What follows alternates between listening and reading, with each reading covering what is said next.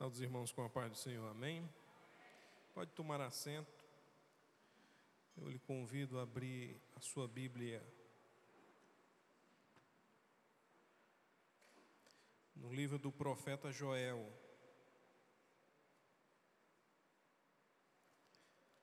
Livro do profeta Joel,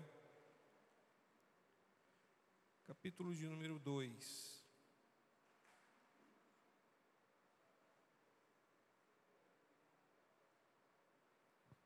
Partir do versículo de número 18.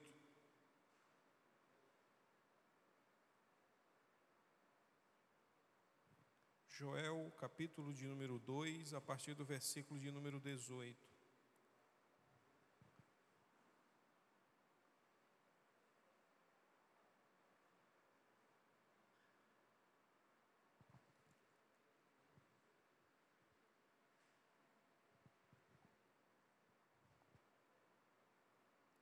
Joel capítulo de número 2, versículo de número 18. Diz assim a palavra do Senhor: Então o Senhor terá zelo da tua, da sua terra e se compadecerá do seu povo. E o Senhor responderá e dirá ao seu povo: Eis que vos envio o trigo e o mosto e o óleo, e deles sereis fartos e vos não entregarei mais ao opróbrio entre as nações. E aquele que é do norte farei partir para longe de vós, e lançá-lo-ei em uma terra seca e deserta, a sua frente para o mar oriental e a sua retaguarda para o mar ocidental. E subirá o seu mau cheiro, e subirá a sua podridão, porque fez grandes coisas. Não temas, ó terra, Regozija-te e alegra-te, porque o Senhor fez grandes coisas. Não temais animais do campo, porque os pastos do deserto reverdecerão, porque o alvorecer dará o seu fruto, a vide e a figueira darão a sua força. E vós, filhos de Sião, regozijai-vos e alegrai-vos no Senhor vosso Deus, porque ele vos dará ensinador de justiça e fará descer a chuva, a temporã e a seródia no primeiro mês. E as eiras se encherão de trigo, e os lagares transbordarão de mosto e de óleo. E restituir-vos-ei os anos que foram consumidos pelo garfanhoto, a locusta e o purgão, e o oruga, o meu grande exército que enviei contra vós. E comereis fartamente, e ficareis satisfeitos, e louvarei o nome do Senhor vosso Deus, que procedeu para convosco maravilhosamente, e o meu povo não será mais envergonhado. E vós sabereis que eu estou no meio de Israel, e que eu sou o Senhor vosso Deus, e ninguém mais, e o meu povo não será envergonhado para sempre. Versículo 28. E há de que se depois derramarei o meu espírito sobre toda a carne, e os vossos filhos e as vossas filhas profetizarão, e os vossos velhos terão sonhos, os vossos jovens terão visões, e também sobre os servos e sobre as servas naqueles dias derramarei o meu espírito, e mostrarei prodígios no céu e na terra, sangue e fogo e colunas de fumaça. O sol se converterá em trevas e a lua em sangue antes que venha o grande e terrível dia do Senhor. E há de que todo aquele que invocar o nome do Senhor será salvo. Porque no monte Sião e em Jerusalém haverá livramento, assim como o Senhor tem dito, e nos restantes que o Senhor chamar. Meus queridos irmãos, eu confesso eu estou impactado com o que tem acontecido nesses últimos dias. E eu fiquei inspirado em trazer essa palavra porque não tem como não falar sobre o avivamento que Deus está trazendo sobre aquela, aquele país. E eu acho, evidentemente, que de algum modo é uma arrogância de alguém, de maneira prepotente, achar que vai vir de algum lugar e trazer o avivamento porque tem a capacidade de instruir, de ensinar. Eu me pergunto onde é que ele estava esse tempo todo. Será que ele fazia parte do movimento lá? E provavelmente não. Porque o avivamento ele tem mais a ver com a prática do que, na verdade, com as palavras, do que com o que a gente aprende.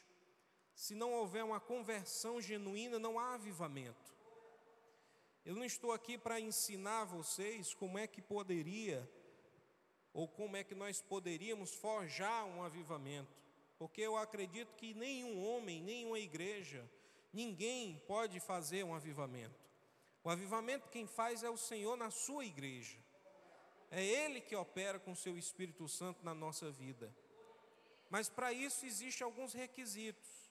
E eu estou aqui para falar desses requisitos. O livro de Joel é um livro bastante conhecido, principalmente por essa passagem que a gente fez a leitura. Mas o texto, ele às vezes é um pouco desconhecido dos irmãos no que diz respeito ao seu contexto. Alguns acreditam que o livro de Joel, e eu sigo essa vertente, que teria sido um texto escrito após o cativeiro babilônico. E os irmãos sabem que quando Salomão morre, o reino é dividido, e aí nós temos agora dois reinos, o reino do norte e o reino do sul.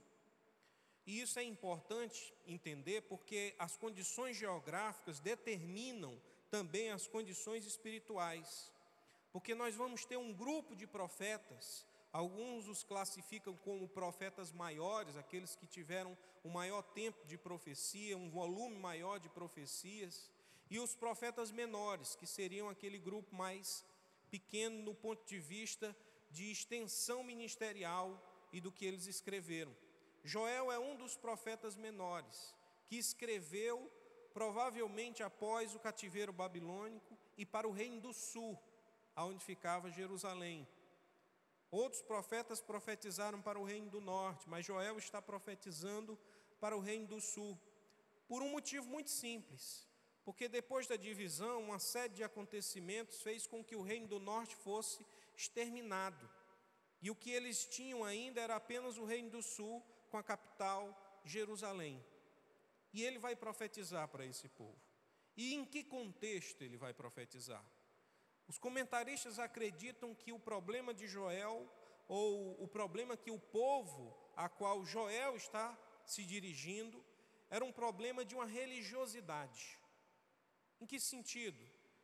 Não é que não havia culto, pelo contrário, esse povo ele saiu agora do cativeiro. Eles entenderam que há um único Deus e que só a ele nós devemos adorar com todo o nosso coração. E eles vão praticar este culto, eles vão voltar todos os ritos do tempo, vão fazer os sacrifícios, vão oferecer as ofertas. Só que a palavra nos dá a entender que, apesar de haver toda esse, essa cerimônia, esse ritual, era uma coisa quase que programada, era uma coisa repetitiva, era uma coisa que se fazia para cumprir um rito para se cumprir um programa, mas que não havia, na verdade, o coração dessas pessoas naquilo que eles estavam fazendo. Eu não sei vocês, mas tem coisas na vida que a gente faz no automático, porque a gente já está tão acostumado que aí a gente já vai fazendo no automático. Eu dizia até para um aluno, outro dia, ele chegou, era o último aluno que eu ia atender, já quase nove horas da noite. E aí eu já estava exausto, porque eu tinha entrado sete e meia da manhã e repetindo conteúdo por cima de conteúdo várias vezes o dia todo. Quando chegou a noite eu já estava cansado e eu digo, olha, você me perdoe, mas é porque eu estou aqui desde sete e meia da manhã. Esse conteúdo que você está vendo aí eu já repeti hoje umas dez vezes. Então, você não me leva a mal não, mas eu já estou cansado.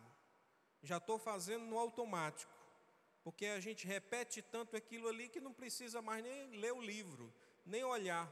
Já vou dizendo, olha, assim, assim, assim, e o pessoal às vezes até se impressiona, mas não é só a repetição, é a questão de repetição. Se repete tanto que às vezes entra no automático. Para algumas coisas isso é bom. Eu aprendi que, por exemplo, nas artes marciais eles ficam repetindo o movimento até que esse movimento ele fique tão repetitivo e tão automático que eu não preciso nem pensar no movimento para reagir. O corpo vai agir primeiro do que a minha mente, numa fração de segundos. Para a arte marcial isso é maravilhoso, para outras coisas também na vida. Agora, para a igreja do Senhor, o automatismo ele gera um sentimento religioso. Automatismo não funciona na igreja. Automatismo não vale para a igreja. Porque quando a gente se acostuma com o sagrado, a gente acaba profanando o sagrado. Por quê? Porque a gente repete sem colocar o coração, sem parar para observar o que está sendo pregado. É mais um culto, é só mais um culto. O pastor César de novo, o irmão Carlos de novo, é só mais um culto. É só mais os louvores, os mesmos louvores, é a mesma pregação, é só mais um domingo, é só mais uma conferência, é só mais uma ministração. Tem gente que prega melhor, e eu não tenho nem dúvida disso. E aí a gente vai entrando nesse automatismo e a gente esquece de dar atenção aos detalhes e colocar a nossa vida, o nosso coração, o nosso entendimento, as nossas forças em cada palavra que é ministrada aqui. E aí o que é que acontece? O que acontece é que a gente vira um círculo vicioso de automatismo que se reproduz e se repete dia após dia, dia após dia, sem haver necessariamente nenhuma mudança. E a gente vai aos poucos se acostumando com o sagrado e quando a gente menos espera, a gente já está profanando o sagrado. Porque aí a gente não faz mais diferença entre o espaço consagrado de Deus para ministração, para o louvor, para a adoração e um lugar qualquer. A gente trata esse espaço como se fosse qualquer ambiente. A gente não tem a reverência necessária para que a gente possa de fato ter um avivamento, porque avivamento não combina com automatismo. Avivamento não combina com coisas repetitivas. O avivamento é algo extraordinário que Deus faz pontualmente na história sobre a vida de algumas pessoas, para que essas pessoas elas sejam usadas para levar essa chama, esse fogo, esse Pentecostes para outros lugares. Mas não é algo rotineiro, porque avivamento não combina com rotina. O povo tinha se acostumado com o sagrado e já estava no automático fazendo as coisas só por fazer. Vem para o culto como um religioso, só para reproduzir aquela mesma prática. Não, não vou deixar de ir para o domingo, porque o que, é que eu vou fazer? Assistir o Faustão? Nem passa mais Faustão no domingo. Vou assistir o que? Não tem mais nada para assistir. Meus irmãos, a gente não pode se acostumar com aquilo que é sagrado. É por isso que eu digo, eu, eu levei um certo tempo para ler a, a palavra do Senhor. Sabe por quê? Porque, e olha que eu tenho até o hábito de leitura, eu adquiri esse hábito principalmente quando eu comecei a fazer o seminário e depois foi para a faculdade. E aí a gente tinha o hábito de fazer uma leitura pelo menos de um livro por mês, então eu fui adquirindo o hábito, porque a leitura é um hábito que você adquire. Mas quando eu vou para a palavra de Deus, eu não consigo ler a Bíblia como eu leio os outros livros. Os outros livros eu, eu leio para ter informações. E aí eu vou pensando, isso aqui é importante, isso aqui não é, isso aqui, papapá, para aquilo que eu estou pesquisando, e aí eu vou colocando ali como resumo para depois utilizar numa forma de citação. Mas quando eu vou para a palavra de Deus, eu também vou atrás de informação. Mas não é informação para fazer um resumo e transformar isso em citação. Eu vou atrás de informação para mudança da minha vida, para que Deus possa me dirigir. Porque quando eu quero ouvir a voz de Deus, eu busco na palavra dele. É nela, é dela e a partir dela que eu vejo e ouço, na verdade, a sua palavra de forma audível. Eu não procuro em outro lugar, eu procuro aqui, na palavra de Deus. E quando eu começo a ler, eu não consigo fazer uma leitura ah, eu, eu tenho até aqueles planos, e eu, eu até recomendo quem tem a prática, pode fazer. Eu estou dizendo que a minha experiência é que eu não consigo fazer aqueles planos, porque eu começo a ler e daqui a pouco aquilo me chama a atenção. Aí o texto me chama a atenção e eu começo a viajar ali. Paro para observar cada detalhe, cada palavra que está sendo dita, observando ricamente o que foi escrito, porque cada palavra daquela dali tem um propósito para a nossa vida. E se eu fizesse o trabalho de fazer uma leitura superficial, certamente eu conseguiria fazer a leitura da Bíblia em uma semana, no mínimo. Mas eu não quero, porque eu não quero apenas adquirir informação, eu quero adquirir sabedoria. E a sabedoria vem pelo meditar na palavra do Senhor. É bem-aventurado aquele que medita na palavra de Deus de dia e de noite. Precisa de tempo para remoer, para digerir, para trazer para dentro de nós a palavra do Senhor. Porque é só quando a gente faz todo esse processo, meus irmãos, que a gente tem a capacidade de ter uma vida transformada, e aí a gente não consegue se acostumar com o sagrado. Porque aí você chega, é mais um culto, é na mesma igreja, são os mesmos pregadores, mas o Espírito Santo de Deus renova a cada dia. A palavra de Deus se renova a cada dia. Deus é um Deus de novidade a cada dia. Então, como é que eu posso me acostumar com a rotina? Não há rotina no reino de Deus, a gente vive, como diz a palavra de Deus, de fé em fé e de glória em glória. Cada dia é algo maravilhoso para a nossa vida. E aí a gente tem que aproveitar as oportunidades que o Senhor nos dá. Joel está falando para um povo que se acostumou com o sagrado e que estava passando por uma grande adversidade. No capítulo de número 1 é dito que haveria, houve na verdade, um, uma devastação na terra de Israel, em Jerusalém especificamente. O povo perdeu toda a sua fonte de mantimento, de alimentação, de recursos, um povo que vivia da agricultura e da pecuária, agora tem um deserto em vez de um pasto verdejante. Os gafanhotos tomaram de conta de tudo aquilo. Só que Joel é um profeta, um servo do Senhor, que acredita que existe um Deus verdadeiro, que governa sobre todas as coisas e que sabe que nada que acontece acontece por acaso. Deus está sobre todas as coisas, dirigindo a história e comandando todas as coisas. A Bíblia diz que ele está sentado num alto e sublime trono e do seu trono ele governa sobre toda a terra, sobre a todo o universo, sobre todas as nações. Nada foge do controle de Deus. Deus controla até o fio de cabelo que cai da tua cabeça. Deus é todo poderoso, meus irmãos. E Joel sabe disso. E ele vai dizer que aquela praga não é uma circunstância fortuita, não é algo do acaso, pelo contrário, é Deus é Deus tratando o seu povo. E eu me lembro muito bem que uma das ministrações que eu fiz aqui, na pandemia,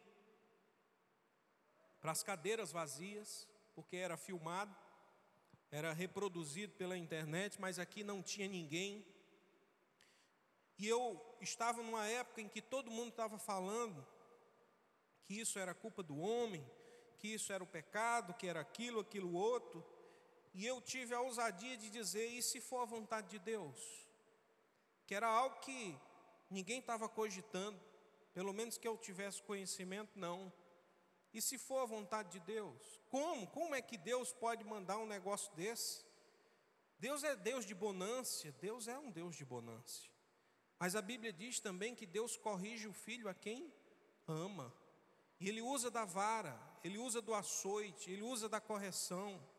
E a palavra de Deus nos mostra como Deus tratou o seu povo de várias vezes, em várias circunstâncias, de várias formas. A gente esquece, mas foi Deus que levou o povo dele para um cativeiro.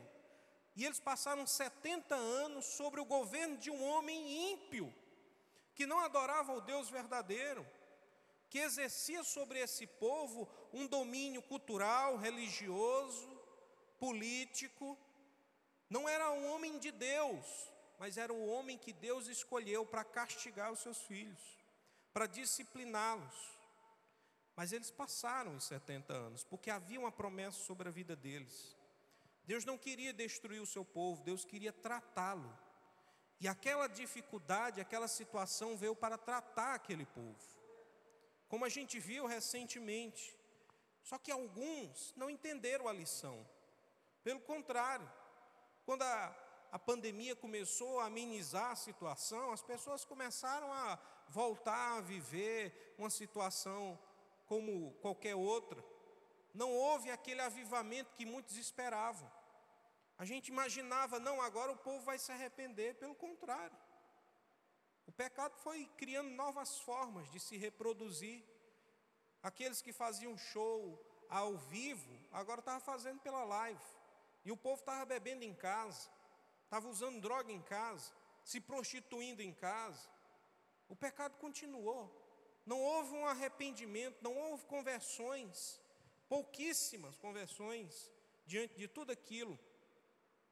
Isso mostra, meus irmãos, que nós vivemos em uma geração cujo Deus desse século cegou o entendimento dessas pessoas.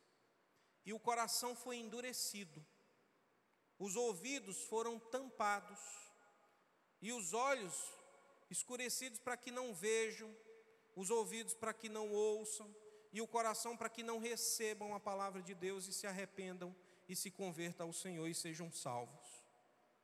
Essa é a geração que nós estamos vivendo nos dias de hoje. E Joel traz uma mensagem para esse povo que está passando por essa tribulação, dizendo o seguinte: isso que está acontecendo não é obra do acaso, é o projeto e o trabalhar de Deus para nos beneficiar. Como? Como é que você vem falar de uma praga de gafanhoto que acabou com toda a lavoura, acabou com todo o recurso que nós tínhamos, e vem dizer que foi Deus, foi Deus, porque Deus está no controle de todas as coisas.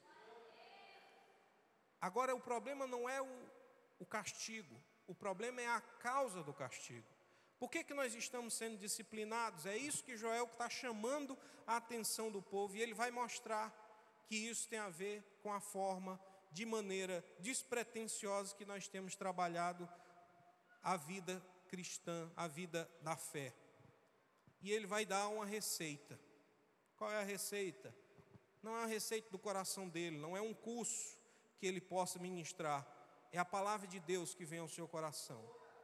E a palavra que Deus colocou no coração de Joel foi uma palavra de promessa para um grande avivamento. Só que para que esse avivamento aconteça, há alguns requisitos. E quais são? Ele vai dizer: primeiro o povo tem que se converter. Essa é a primeira palavra que ele vai trazer. O povo deveria fazer uma reunião solene, ele vai dizer. Deve convocar toda a, a nação, os sacerdotes, os jovens, os velhos, as crianças, todos devem ser reunidos.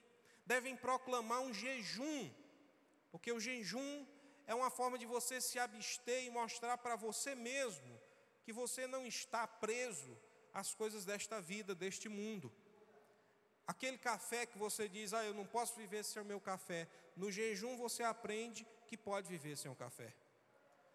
Aquele pedacinho de carne que você gosta de comer todo dia, e no jejum você aprende que você pode viver sem a carne, que você pode viver sem a picanha, que você pode viver sem as coisas que esse mundo oferece, que você pode viver sem o pecado.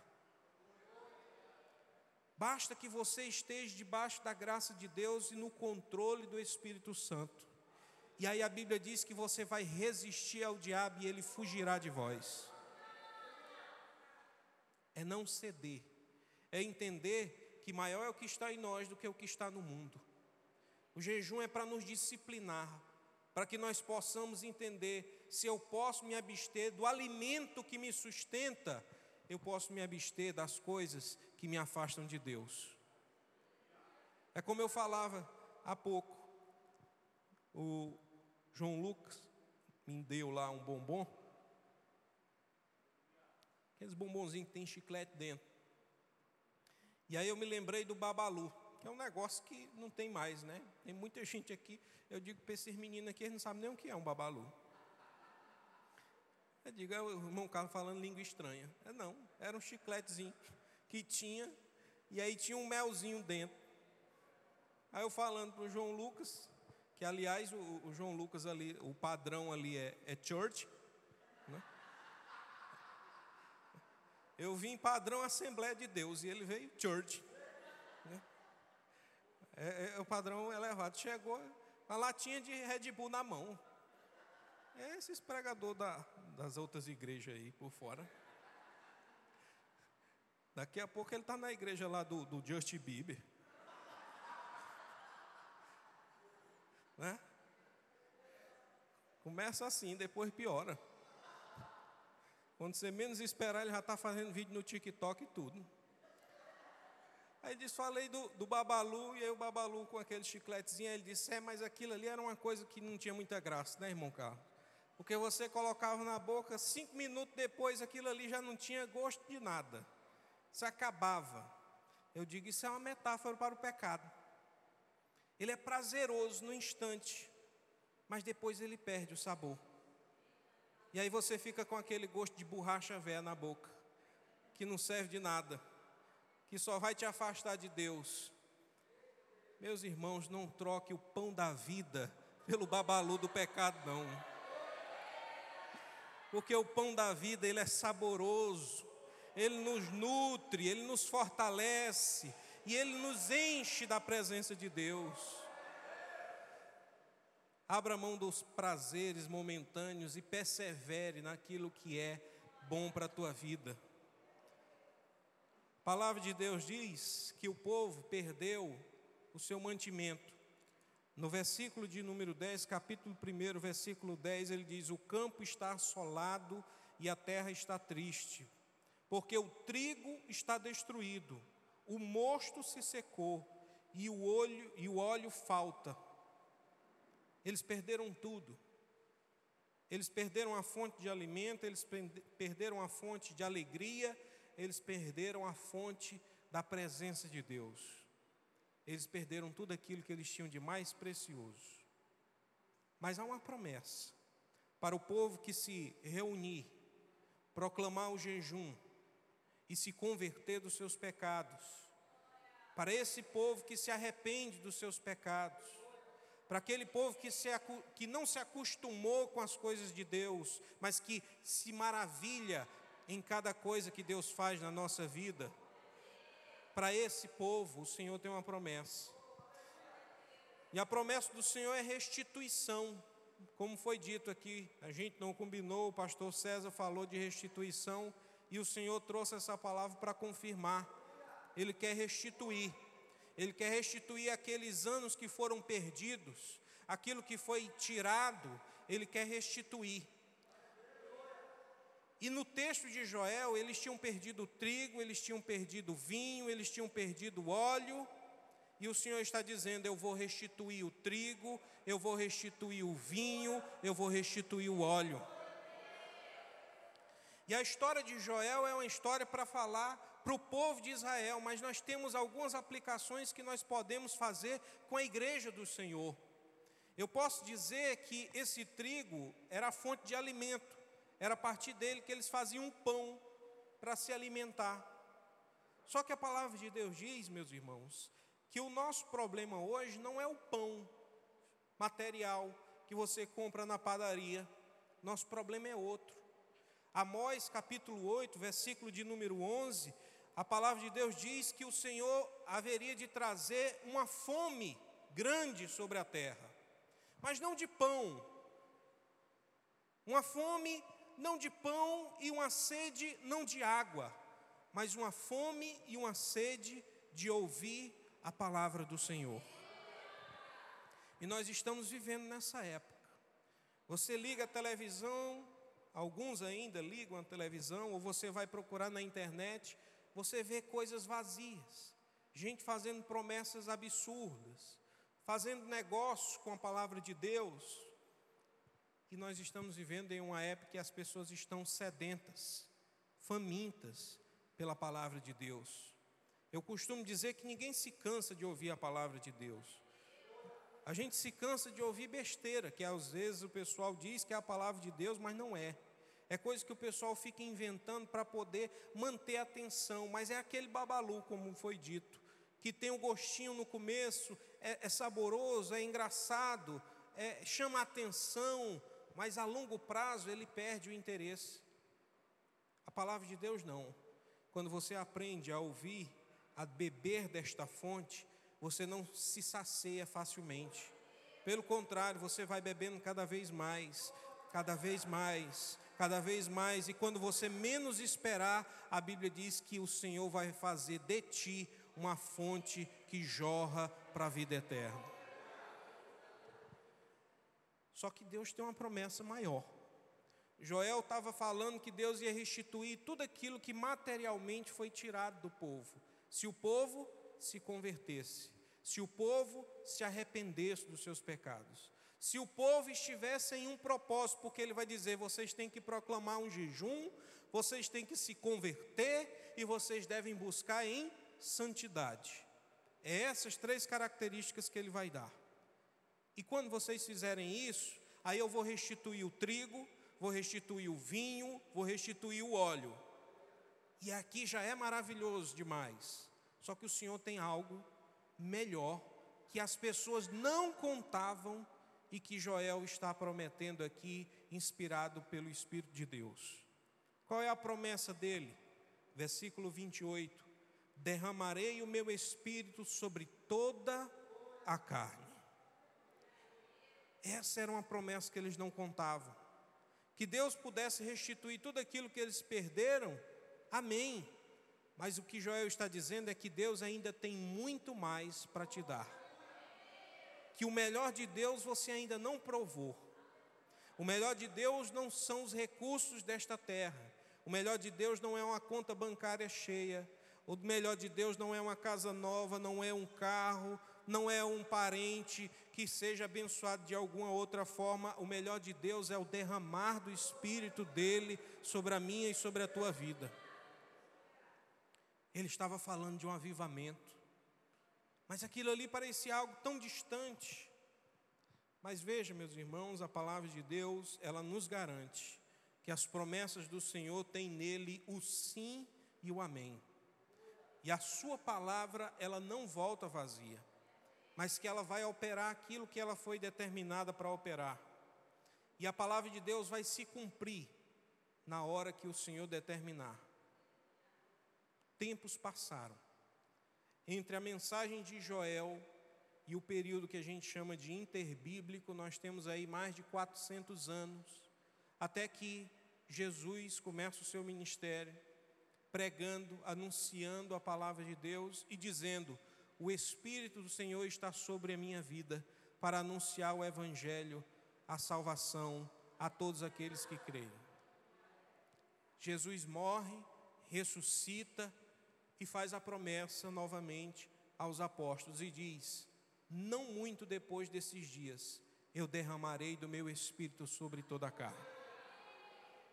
A mesma promessa de Joel. É como se Deus estivesse dizendo: Olha, eu não esqueci ainda aquilo que eu prometi, e vocês ainda não receberam aquilo que eu tenho de especial, de melhor para a sua vida.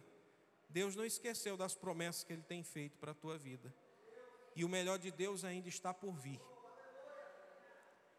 Passados alguns dias, Jesus já era assunto aos céus, os apóstolos se reuniram com alguns discípulos que ficaram, alguns que persistiram, perseveraram na promessa. E o interessante é que o número dos irmãos que perseveraram na promessa não eram muitos. A Bíblia fala de 120. Aí alguém diz, mas é muito, é muito pouco. Porque a Bíblia diz que multidões de mais de 5 mil pessoas acompanhavam Jesus. Jesus chegava em determinados lugares que a cidade toda vinha para ouvi-lo, para ver os milagres, para ver alguma coisa de maravilhosa. E o interessante é que depois que ele foi embora só ficou 120. É por isso, meus irmãos, que eu aprendo com a palavra de Deus que o avivamento ele não precisa de multidão, ele não precisa de grandes pregadores, ele não precisa de grandes nomes, eles precisam de um povo que persevera em santidade. Um povo que não abandona a promessa do Senhor. Um povo que não desanima e que não abre mão daquilo que Deus tem prometido para a sua igreja. É por isso que eu posso acreditar que aqui em Pacajus, nessa igreja, com essas pessoas que estão aqui nessa noite, o Senhor pode fazer um grande avivamento. Porque aquela cidade lá nos Estados Unidos, elas estavam como esse grupo de pessoas, parecia ser mais um culto, parecia ser mais uma reunião, estavam ali todos reunidos e começaram a cantar louvores, a trazer uma ministração da palavra que falava de arrependimento, de transformação, e esse povo foi entendendo que eles precisavam cada vez mais de Deus e cada vez mais do Espírito Santo de Deus, que as coisas deste mundo poderiam trazer algum prazer, mas algo maior e melhor vinha somente da parte de Deus e que eles precisavam disso. E bateu no coração desse povo um arrependimento e uma busca pela santidade e um desejo fervoroso em ser cheios do Espírito Santo, em receber desse derramar do Espírito Santo.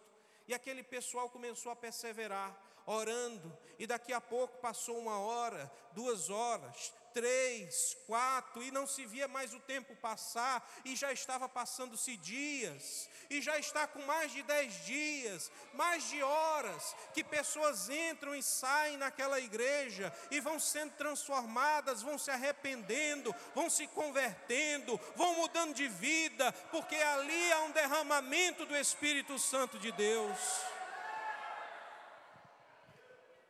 Parecia um culto comum como parecia para aqueles 120, a Bíblia diz que eles estavam ali reunidos, como eles faziam todos os dias. Mas de repente, veio como um som de um vento impetuoso, e aquele lugar onde eles estavam reunidos foi cheio da presença do Senhor e viram-se como línguas de fogo repartidas sobre a cabeça de cada um, e todos foram cheios do Espírito Santo de Deus. E quando isso aconteceu, eles não acharam que aquilo ali foi por acaso. O apóstolo Pedro vai se levantar e diz: Hoje se cumpriu aquilo que a palavra de Deus prometeu. Como o profeta Joel havia previsto, que nos últimos dias ele derramaria do seu espírito sobre toda a carne. E nessa noite o Senhor pode derramar do seu espírito sobre a minha e sobre a tua carne, se você se quebrantar, se você se derramar na presença do Senhor. Eu quero lhe convidar a ficar de pé e eu quero já me encaminhar para encerramento. Mas antes de encerrar, eu queria convidar o Ministério de Louvor para a gente cantar.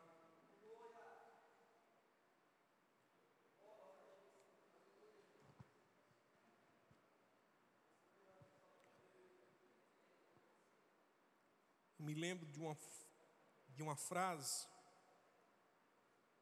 do Davi Sars,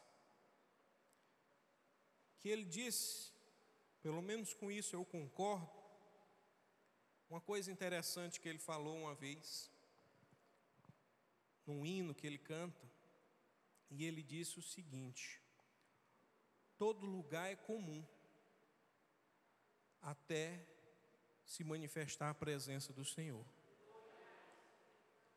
Que é isso que quer dizer? Que isso aqui pode ser, na minha e na sua vida, só mais uma conferência. Que amanhã provavelmente se conclua, talvez com a última ministração da noite, e aí a gente volta para a vida comum. A gente volta a fazer as nossas coisas, a gente volta a fazer os nossos negócios, a continuar a nossa vida. E isso pode ser só mais um, um culto, uma conferência, uma reunião, e você pode sair daqui muito abençoado pelas ministrações que você recebeu, pelas palavras que você ouviu, os louvores que foram entoados, mas a sua vida pode ser que continue do mesmo jeito. Basta que você trate tudo isso como rotina. Basta que essa ministração seja só mais uma para você comparar com as outras ministrações que já foram feitas, com aquelas que ainda vão ser ministradas. Se você fizer isso, a sua vida vai continuar do mesmo jeito. Você vai entrar e sair por essa porta da mesma forma, não haverá nenhuma transformação, as lutas continuarão vindo, as disputas continuarão acontecendo, você continuará vazio e buscando a presença de Deus sem saber aonde encontrá-la. Mas se o que eu disse nessa noite fez sentido para você, e você entendeu que você ainda não foi cheio do Espírito Santo, porque uma coisa é você ter o Espírito de Deus, outra coisa é você ser cheio do Espírito de Deus. A todo aquele que crê no Senhor Jesus, confessa o seu nome, a palavra de Deus diz que ele dá o seu Espírito. Porque o Espírito de Deus é o selo, é uma marca, é aquilo que vai chancelar e a certeza de que o nosso Deus um dia vai voltar, porque Ele é o penhor da nossa salvação. A Bíblia diz que o Espírito Santo foi nos dado como um consolador, o outro consolador. Ele cumpre a mesma função que Cristo fez com os seus apóstolos. Ele caminha conosco, lado a lado, nos ajudando nas nossas fraquezas, intercedendo por nós, nos ensinando, nos instruindo. Mas eu quero lhe dizer que isso ainda não é aquilo que Deus tem preparado para a tua vida o Senhor prometeu um derramamento do Espírito Santo de Deus. Eu acho isso maravilhoso, porque, como eu lhe disse, eu fico observando os detalhes da palavra de Deus e vendo as riquezas. O Senhor não prometeu um gotejar do Espírito Santo. O Senhor não prometeu apenas lançar algumas gotículas de água na nossa vida ele prometeu um derramamento do Espírito. É para você ficar encharcado do Espírito Santo. É para você ser inundado da presença do Espírito Santo. É para você ser tomado por completo pelo Espírito Santo de Deus. Até que você se esqueça de tudo lá fora e o que importa é ficar aqui na presença de Deus por uma, por duas, por três, por quatro, por cinco horas, dez dias, vinte dias, até que nada mais importe. Não, mas segunda-feira eu tenho que voltar a trabalhar, eu não quero saber mais de trabalho, a presença do Senhor é suficiente na minha vida. Quando eu desejar de fato o Espírito Santo na minha vida, mais do que o meu trabalho, mais do que o meu esposo, mais do que a minha esposa, mais do que a minha família, quando nada mais importar, só importar ser cheio do Espírito Santo, aí você vai ser inundado, você vai ser encharcado. Eu quero saber se você tem esse desejo nessa noite. Desejo de ser cheio, de ser cheio, porque meus irmãos, eu quero fazer um desabafo a vocês. Eu estou cansado de ler e de ouvir sobre avivamento. Eu quero viver o avivamento. Eu não quero ouvir dizer pela internet, pelos jornais, que o Espírito de Deus está trabalhando numa cidade lá nos Estados Unidos. Não, eu quero viver esse avivamento aqui. Eu quero ser cheio do Espírito Santo aqui. Eu quero ver pessoas sendo batizadas aqui. Eu quero ver pessoas se rendendo a Cristo aqui, cheias do Espírito Santo aqui. Mas o avivamento não depende só de mim, meus irmãos. Tem que haver uma comunhão, tem que haver uma unidade, tem que haver um número de pessoas que também desejem, em nome de Jesus, ser cheias do Espírito Santo de Deus. E se você deseja ser cheio do Espírito Santo, eu te convido nessa noite a fechar os seus olhos e meditar nessa letra.